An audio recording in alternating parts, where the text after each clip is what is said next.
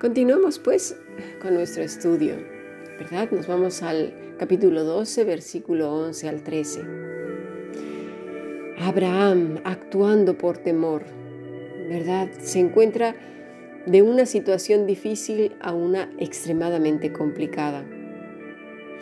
Esto nos pasa a veces a lo largo del día, ¿verdad? Hay días que llevamos más tranquilas las cosas, pero no siempre es igual. Vamos cambiando de situación en situación. No siempre tenemos que salir de casa, ¿verdad? O de ciudad, de país. Otros sí, literalmente. El ser humano no está, eh, más bien no le gustan los cambios. Y entre más adultos nos hacemos, el cambio nos resulta más difícil y provoca muchísimo temor. Si no, fíjate, cuando eras joven, cuántas cosas hacías osadas sin pensar en el peligro. E incluso podías irte con una mochila a casa de amigos, de parientes y, a veces con lo, lo, justo, un bocadillo, igual y pasabas hambre, pero no te importaba, tú ibas. O te subías incluso a atracciones de diversión de estas como las ferias o los parques temáticos sin miedo alguno. Pero conforme va pasando los años, ya no nos gusta tanto eso, ni correr cierto tipo de riesgos, ¿verdad? Lo mismo con el dinero, y, ojalá que así fuera. Hay gente que todavía se endeuda siendo ya mayor y sin pensar en las consecuencias que pueden venir después. Pero bueno, eh, el ser humano conforme va siendo más adulto, se va pensando más las cosas. Los cambios no, no nos gustan. El temor incluso con la edad empieza a acrecentar. Entre más mayor eres, más temeroso. Si no, fíjate con tus nietos si es que ya eres abuelo o abuela. Los miedos que no tenías cuando tus niños eran pequeños, ahora los tienes con tus nietos. Incluso a veces llegas a desconfiar del cuidado que tienen tus hijos con sus, con sus propios bebés. Te vuelves muy temeroso. El temor entonces nos paraliza. Y esto le empezó a suceder a Abraham. Él ya tenía la bendición, como la tienes tú y la tengo yo, porque somos hijos de Abraham. no lo olvides.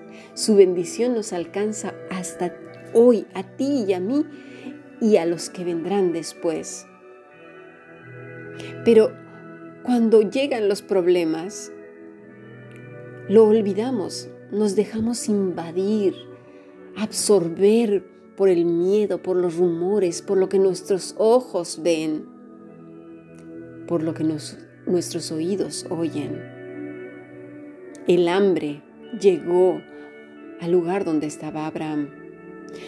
Desde la caída, como lo vimos esta mañana, hasta nuestros días, las hambrunas, las pestes nos, han perseguido y parece que en este último siglo las cosas van de mal en peor.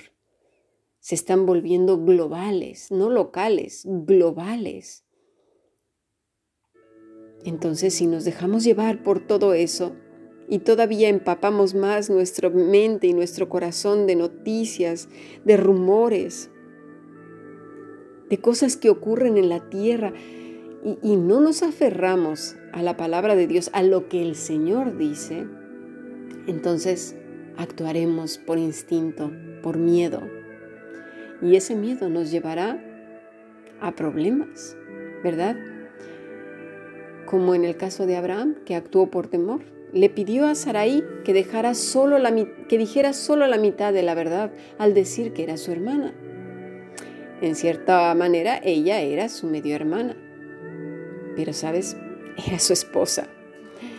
Abraham pretendía engañar a los egipcios. Temía que al saber la verdad lo mataran por, pues, por conseguir a Sarai, por quitarse la verdad. Habría sido ella entonces una adquisición deseable para el gran faraón. ¿Por causa de qué? Pues de su riqueza, de su belleza y por la posibilidad de una alianza política. Como hermano de ella, se le habría dado a Abraham un lugar de honor. Sin embargo, como su esposo, pues la suerte no era muy buena, ¿eh? Su vida estaría en peligro, ya que entonces Sarai no podría entrar al harén de Faraón a menos de que Abraham estuviera muerto. Así que Abraham dijo solo la mitad de la verdad y mostró falta de fe en la protección de Dios, aún después de lo que Dios le había prometido. Y no nos asustemos por ello, ¿eh? Porque tú imagínate en la situación de Abraham, piénsalo. En, en, en que dices, ups, ¿y ahora qué voy a hacer? Estamos en problemas. Y ahí es donde te vienen un montón de ideas, plan A, B, C, D, pues haré esto, miraremos aquello.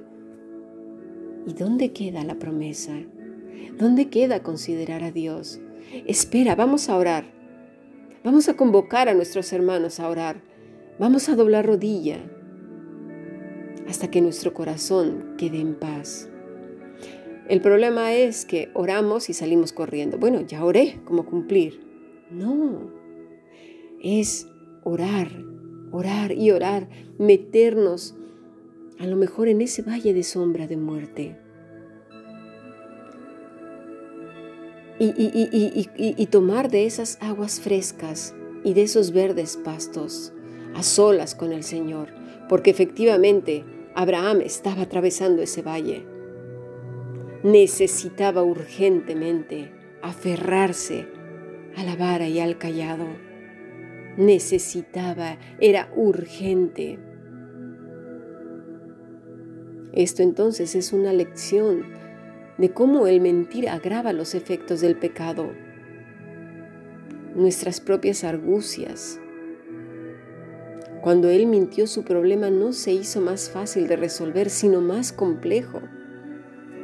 Y he aquí el peligro de la oveja cuando se deja llevar por el miedo, por sus propios medios y sus propios caminos. Muchos de nuestros líos son de nuestra propia fabricación. En nuestra terca y voluntariosa presunción seguimos metiéndonos en situaciones de donde no podremos extraernos nosotros mismos. Muchas ovejas por ir buscando sus propios pastos, lo que ellas quieren, caen en zanjas peligrosas, en donde con ternura, con compasión el callado las toma, ¿sí? con ese gancho, con suavidad, y, y, el pastor muy hábilmente, cuidadosamente las saca de ahí y luego las consuela y las abraza. Es así que con ternura, compasión y cuidado viene a nosotros el buen pastor, tiernamente con su Espíritu Santo, y nos saca de nuestra dificultad y dilema.